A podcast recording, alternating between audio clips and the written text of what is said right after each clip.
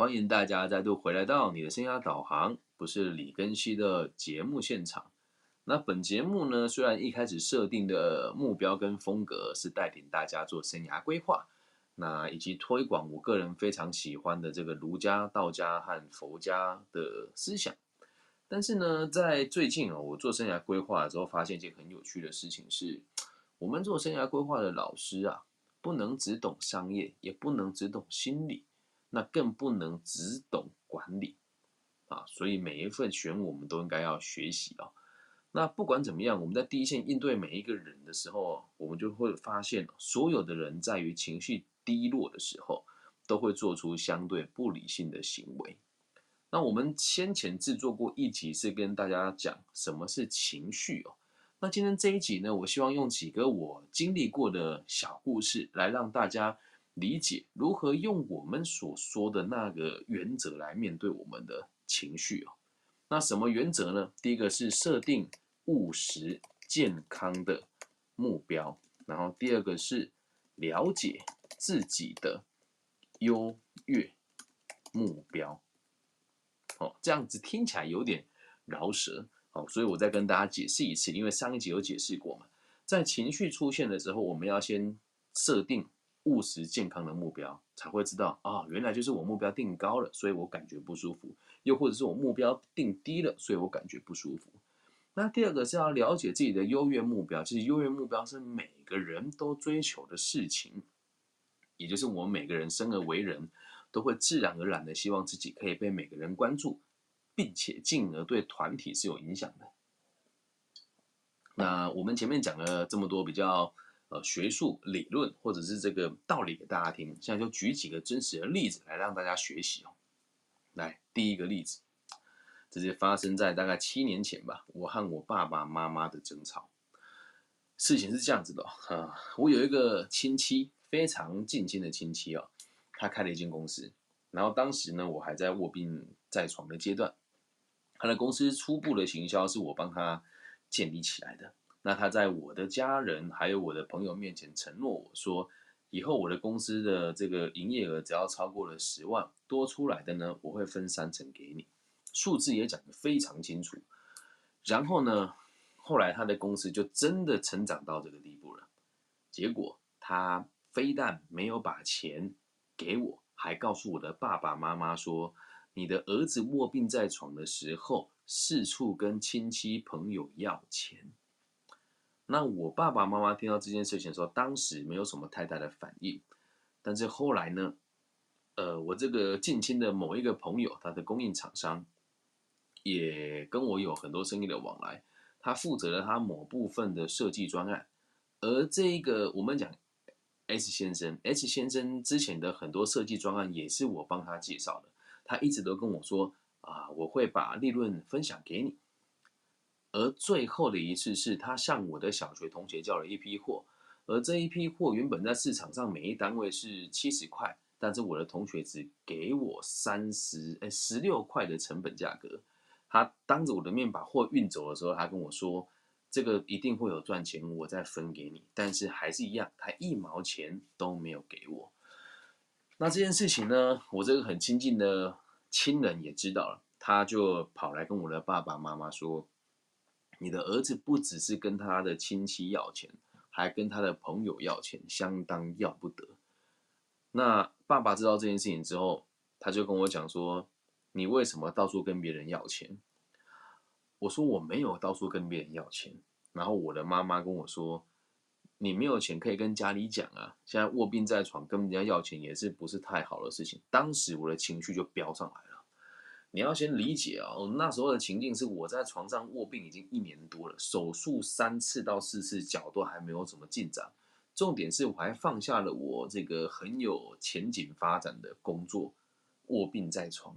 那这么多人来找我合作跟谈生意，在同一期间，所有的合伙人跟股东都对我跳票，那欠我钱的人当然不会还我嘛。然后就跟我爸讲说：“你你为什么相信那些人说的话？我是你儿子，难道你不了解我的为人吗？”然后我爸就踹了，很用力踹了我们家的大门，然后跟我讲说：“不要再说了，我不想听。”哇，你知道那个当下的情绪是既愤怒又难过又委屈。那我们当下的情绪一定不会这个过于失控嘛。所以我的爸爸妈妈跟我讲这件事，我心里面是很想生气。可是到最后，我爸用最暴力的方式，他踹了门，然后彪骂我三字经。你要理解啊，任何一个小时候被爸爸严重这个严厉管教过的孩子，就算爸爸年纪在他做这个动作，你都会瞬间就紧绷跟压抑自己的情绪。而后面的情绪才是真正的可怕哦。那一天晚上，我就说好了，爸爸，我知道你不要生气了。我就像个孩子一样，我含着眼泪上楼。上楼之后，那个负面情绪才叫可怕。那种锥心刺痛是来自于从你的横膈横膈膜一路痛痛痛痛到你的胸椎跟胸骨，然后再痛痛痛痛到你的喉咙跟舌根的痛感哦。我就觉得为什么会这个样子？这些人欠我钱，然后。甚至我这个亲戚还跟我的爸爸妈妈借钱，还没有还他们，而我的爸妈选择相信他们而不相信我，有情绪很正常吧？如果连这样子的事情都让我没情绪，代表我应该要出家了，又或者是我非常有钱，虽然那个金额也不高，加起来大概台币，全部总数加起来台币，如果累积到现在大概百来万台币吧。但当下如果不看累积，哎，我先讲这百来万并不夸张哦，就是如果他们有照使用他们承接的案件。还有现在营运状况拆分给我大概百来万，也也不多嘛，小生意就六七年了，百来万。那当下大概是大概是十几十几二十万的台币了啊。那在这个状况之下，我用了这样子的方法，只是当下的我不自觉，我就在想一件事情是，我会生气的原因是因为我不希望我的爸妈看不起我，这个目标定的高了嘛，你人就卧病在床啊，确实什么都不行啊。你连下床吃饭都问题，连洗澡还要靠靠你的爸爸帮你洗，那你现在还想要证证明自己有用？那这个不就是可笑的目标吗？所以我就设定一个务实的目标嘛，让我的爸妈相信我并没有去造成别人的负担跟烦恼，而且你的儿子是值得你骄傲的，我是吃亏的那一个人，所以我不需要你认同我，我只需要你知道我没有做这件事情。然后再来，为什么有情绪？还不就来自于希望我的爸妈看得起我吗？如果今天我已经打定主意要成为一个没怎么用的儿子，我爸妈骂我又怎么样？我心知肚明，我吃定他了。我们的家产也不算太差，我又是独生子，理解吗？在这时候就用了这个方式理解自己优越目标。我希望自己是有用的，我希望对我的爸爸妈妈是有影响力的，我希望他们看得起我，我期待自己有能力赚到更多钱分享给我的爸爸妈妈，因此我才会去跟这些人要钱。不然说一句难听一点的。凭我们家的经济实力，我不出门工作也没什么太大的问题。这个就是了解自己的优越目标，然后设定务实健康的目标。问题出现了，情绪也解决了。第一个小故事，再跟大家分享第二个小故事哦，就是和我女儿的冲突。哇，这个小故事真的，我现在想起来还是觉得非常内疚，但必须得说，人都有犯错的时候。所以我也希望大家可以去想一想啊，就是第二个故事跟第一个故事有不同的感受，因为第一个想法是他们两个爸爸妈妈的角色是孕育你长大，然后赋予你个性，还有你一切的造物主。接下来是我捏造出来的生命，我的女儿跟我发生的冲突，一定有人会说：“哎，我有记错吗？你女儿不是才四岁吗？你怎么跟她发生冲突的呢？”我们这边讲这个故事，当时她的年纪已经两岁了哦，一岁六七个月吧。呃，事情是这样子的，妈妈她的妈妈当时选择去台北上班的时候呢，就只有六日会回来家里。那平常日呢，就是有一段时间是由我全职带他。但是后来我因为想要发展更稳定的工作，那也跟家人商讨完之后，就把孩子平日。就放在我的爸爸妈妈家里，但是我是每天晚上都回家，只要工作完就回家陪伴他。那当时其实工作也辛苦了，还要开咖啡厅，还要这样子到处奔波。然后那时候也跟这个呃大陆的西安思源学院，还有越南的有一些厂商都有在合作，有时候还常常往海外跑啊。但是我也都是非常的，哎，非常的重视家庭的关系，所以我是每天都回家的哦。所以这件事情呢，导致我跟我的女儿有一点小小的隔阂，因为原本都是妈妈照顾他，然后妈妈去台北上班了，变成我照顾他。我一个人照顾他的时候，问题其实也不大。但是当他需要在我跟我的前妻还有我的爸爸妈妈之间三者轮回照顾的时候，一个小朋友要适应那么多环境，在当下的他对他来讲是有一定程度的心理压力的。然后呢，那时候只要他的妈妈六日一回来，他压根的谁都不鸟，连我也一样，并且会非常不理性的发脾气。那为什么我讲这个故事会觉得很有意义的原因，是因为在这里我用的这个方式管理了我自己的情绪，也把这个方法交给了我的女儿。事情是这么样子的，我在。这个中国医药学院旁边开了一间咖啡厅，叫好事发生。我相信很多人都有来光顾过。那当时呢是礼拜六的中午，那他的妈妈刚好从台北驾车回来台中，而我从工作结束之后回到彰化的家里，把小孩子接来台中，要跟他的妈妈碰面。那当时我们是一起住在咖啡厅的楼上，所以我把。孩子接回来之后，在路上，他知道妈妈已经要回来了。我车子开到咖啡厅附近，才开始大哭说：“我要找妈咪，我要找妈咪，我要找妈咪，我不要芭比，我不要你。”你知道听了之后那种感觉有多追心吗？我为了你，我抛弃了那么多事情，当下的感觉啊，那都是当时的真实的感受，并不是我现在要把我的责任推给我女儿，就是。我为了你，我没有再去从事一些比较争议性的行业，然后我也没有再去海外当中高阶的这个干部，然后也因为你的存在，我没有办法有太多的应酬，有很多生意我也没办法做了。然后我选择了在台湾照顾你，而你的妈妈选择去台北工作。我必须得讲，是我能力不好，当时没有办法给她更好的物质生活，所以她去台北上班。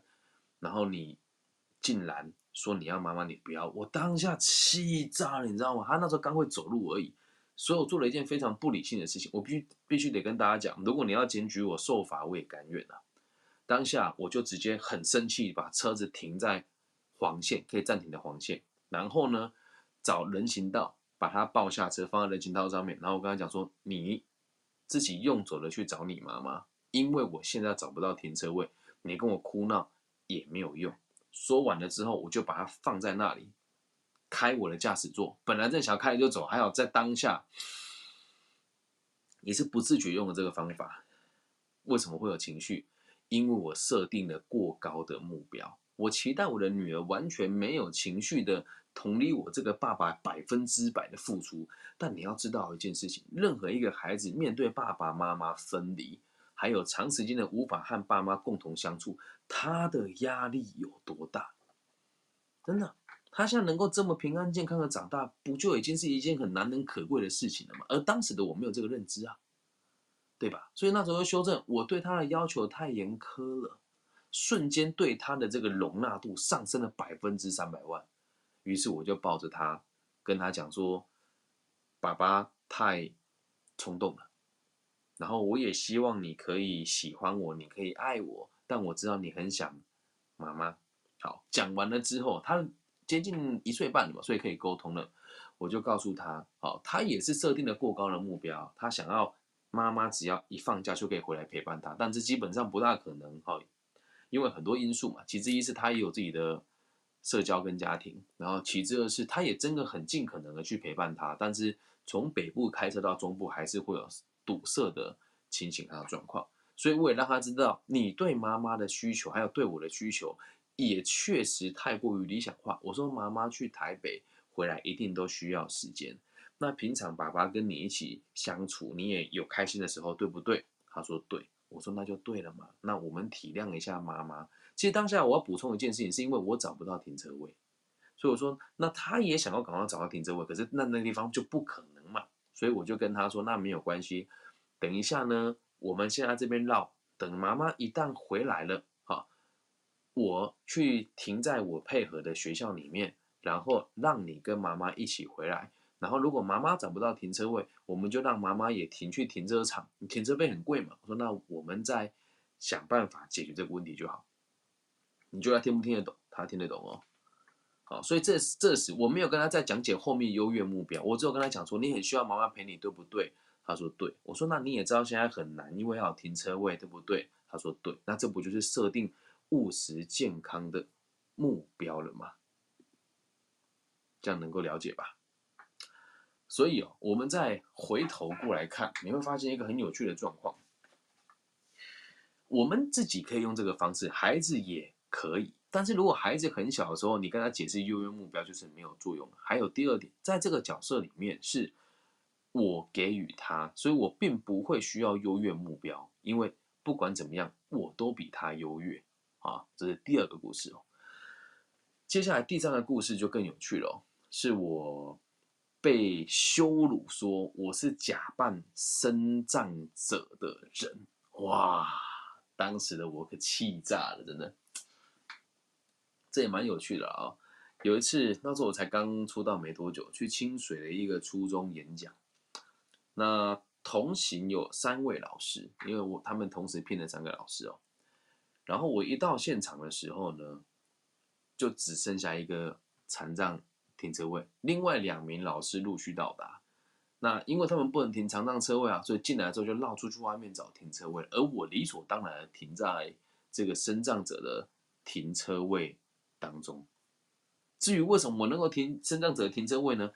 常听我的节目的人都知道，我是右膝盖的前十字韧带、后十字韧带、内外侧副韧带还有腓神经全部断掉，然后右脚的脚踝垂足七年的身障者，所以我是有这个资格还有身份停这个停车格的。